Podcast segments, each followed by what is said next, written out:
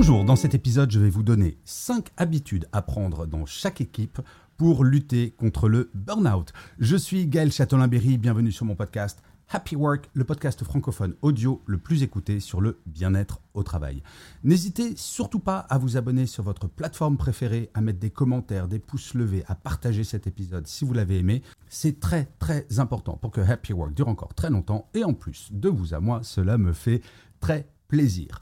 Alors, le burn-out. Je crois qu'il faut bien appeler cette maladie le mal du siècle. Au siècle dernier, on parlait du mal de dos comme étant le mal du siècle. Eh bien, pour celui-ci, c'est le burn-out. Plus de 10% des salariés, vous m'avez bien entendu, 10% des salariés vont faire un burn-out. Et contrairement à ce que certains peuvent penser, non, il n'y a pas que des simulateurs et des simulatrices. Le burn-out, c'est véritablement un phénomène où le corps refuse de se lever du lit. C'est vous exploser littéralement de l'intérieur et c'est très long à s'en remettre. Le burn-out, encore une idée reçue, ne touche pas les personnes les plus faibles, bien au contraire, ce sont les personnes les plus motivées, les plus impliquées, qui ne vont plus réussir à trouver de limites entre leur vie perso et leur vie pro, qui sont sujettes au burn-out. Et bien souvent, on se trouve démuni face à ce phénomène. On ne sait pas trop quoi faire. Alors j'ai fait des épisodes de Happy Work pour reconnaître les signes faibles. Je vous en redonne un quand même comme ça en passant. Si jamais le matin vous êtes fatigué très souvent, ce n'est pas bon signe. Mais au-delà de cette gestion individuelle en checkant par exemple les signaux faibles, il y a la gestion collective. Et c'est de ça dont je vais vous parler aujourd'hui avec cinq habitudes très très simples à adopter dans chaque équipe et qui permettront d'éviter, si ce n'est tous les burn-out, en tout cas d'en réduire le nombre. La première bonne habitude à prendre, c'est de lever le tabou. Il faut impérativement dans chaque équipe parler du sujet du burn-out, que le manager organise une réunion pour dire alors qu'est-ce que vous savez de cette pathologie? Est-ce que cela vous fait peur? Est-ce que vous vous sentez concerné? Et de poser un certain nombre de questions, par exemple sur les signaux faibles. Est-ce que bah, dans l'équipe, il y a des gens qui sont fatigués tous les matins? Est-ce qu'il y a des gens qui travaillent tous les week-ends? Bref, d'aller chercher des informations histoire de vérifier que l'environnement est sain. Je ne dis pas que l'équipe est toxique, je dis que tant que l'on n'en parle pas, la personne qui risque de faire un burn-out ne va certainement pas alerter son manager sur le fait qu'elle n'est pas en forme. Il est très très très important de parler du burn-out, comme il est important de parler du fait que l'on est malade ou qu'on est parent aidant. C'est comme cela que le manager va pouvoir aider, mais c'est avant toute chose au manager de donner la tendance. Donc, au détour d'une réunion d'équipe, parler du sujet du burn-out en disant moi, manager, je suis à votre écoute, c'est très important et cela permettra ensuite de développer au sein de l'équipe quelque chose qui est le deuxième point, c'est de prêter attention à ses collègues. Vous savez, le matin, cette petite phrase, et comment ça va? Bien souvent, on n'attend pas vraiment la réponse et bien souvent, on fait une réponse polie en disant Ouais, super, même si on n'est pas en forme.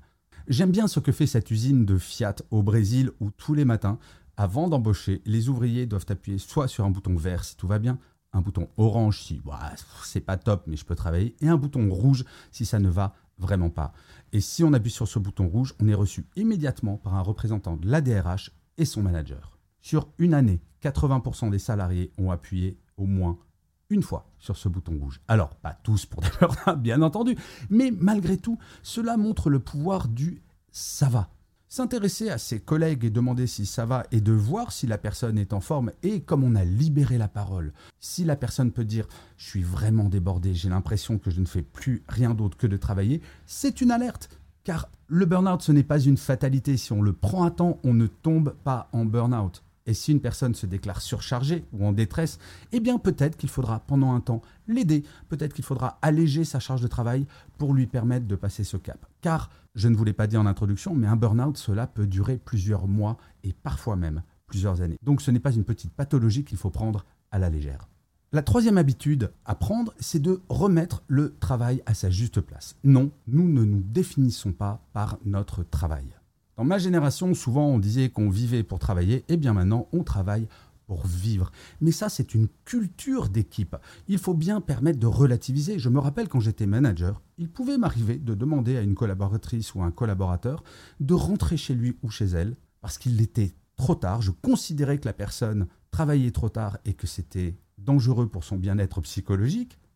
Et bien souvent, la réponse que la personne me faisait, c'est mais, ah, mais tu te rends pas compte, si je l'envoie pas ce soir, ça va être absolument terrible, je vais être en retard. Et je lui faisais la réponse suivante, systématiquement. Il n'y a pas mort d'homme.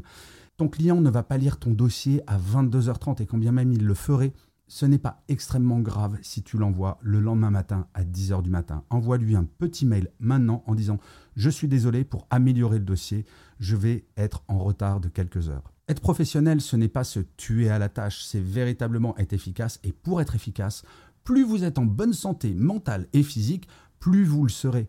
On le sait bien quand on court après le temps en permanence, on n'est pas bon, on fait des petites erreurs d'attention, on peut faire des coquilles sans même s'en apercevoir.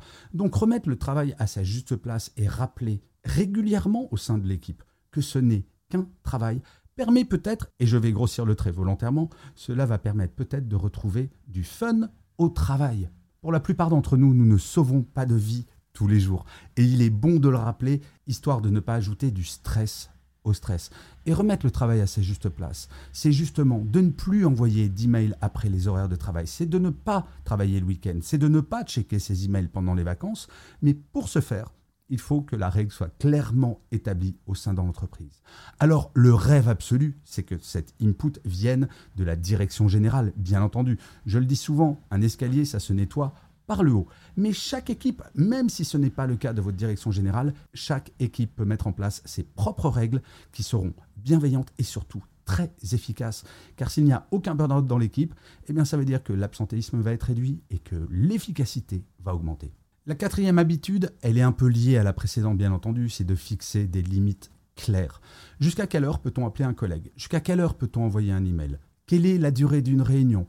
Est-ce qu'en termes de délai, on n'est pas trop exigeant? Bref, de parler avec toute l'équipe et de se dire, OK, quelles sont les règles de vie Quelles sont les choses qui nous stressent? Moi, je me rappelle très bien un de mes derniers boulots, j'étais au comité exécutif d'une entreprise et la patronne envoyait des emails en permanence, mais tous les jours, toutes les nuits, tous les week-ends, pendant les vacances, et ça nous stressait terriblement au comité exécutif, jusqu'à ce qu'il y ait une réunion sur ce sujet où nous lui avons demandé de faire des envois différés. La personne ne le faisait pas parce qu'elle était toxique, mais parce que c'était son mode de vie. Et quand on vit en communauté, donc dans une équipe, il est important de définir des règles de vie communes. Ce n'est pas au manager d'imposer absolument toutes ces règles. Ce qui ne va pas déranger le manager, par exemple faire un email à 22 heures parce que ça lui convient, ne conviendra peut-être pas à un autre collaborateur ou collaboratrice. Et c'est pour cela que ces règles communes doivent être déterminées ensemble avec des compromis. Et enfin, la dernière habitude à prendre, c'est de cultiver des relations positives dans l'équipe. Et là, le manager a un rôle vraiment essentiel. Il faut essayer d'éviter la compétition entre les collègues, les comparaisons, les jalousies, les rancœurs, toutes ces petites choses qui peuvent pourrir le quotidien et ajouter du stress au stress. En fait, le burn-out est le résultat d'une situation psychologique où le salarié ne peut plus jamais décompresser si j'arrive dans une équipe où je me sens sous pression en permanence, ça ne va pas m'aider à me détendre. Alors que si jamais je me dis, tiens, bah, je vais faire une petite pause et je vais aller discuter avec mon collègue de la pluie, du beau temps ou d'un dossier, parce que je sais que ce collègue va pouvoir potentiellement m'aider sans me juger, je vous assure que ça allège la charge mentale. Cultiver des relations positives, cela sert à ça, qu'il y ait une véritable solidarité dans l'équipe.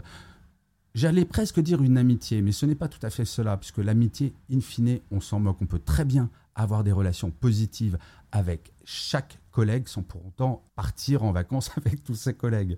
Cultiver ces relations positives, c'est également ne jamais juger un collègue. Si je suis capable d'abattre des quantités énormes de travail, y compris le week-end, ce n'est pas forcément le cas de mon voisin ou de ma voisine, et ce n'est pas pour autant que cette personne est moins professionnelle que moi. Bref, apprendre à travailler sans jugement, de façon solidaire, c'est ça qui va donner une énergie très forte. Donc vous le voyez, ces cinq habitudes à mettre en place dans chaque équipe, ce n'est pas très complexe à faire. Et surtout, je trouve qu'il y a quelque chose de formidable quand j'étais manager, c'est que nous sommes responsables du bien-être de nos collaborateurs et collaboratrices. Mettre en place ces habitudes au sein de son équipe, cela va permettre à cette équipe d'être heureuse de venir travailler tous les jours, de ne pas avoir la boule au ventre et surtout de ne pas avoir peur de faire un burn-out. Car j'ai fait un sondage il n'y a pas très longtemps sur mon Instagram. C'est une peur qui existe véritablement.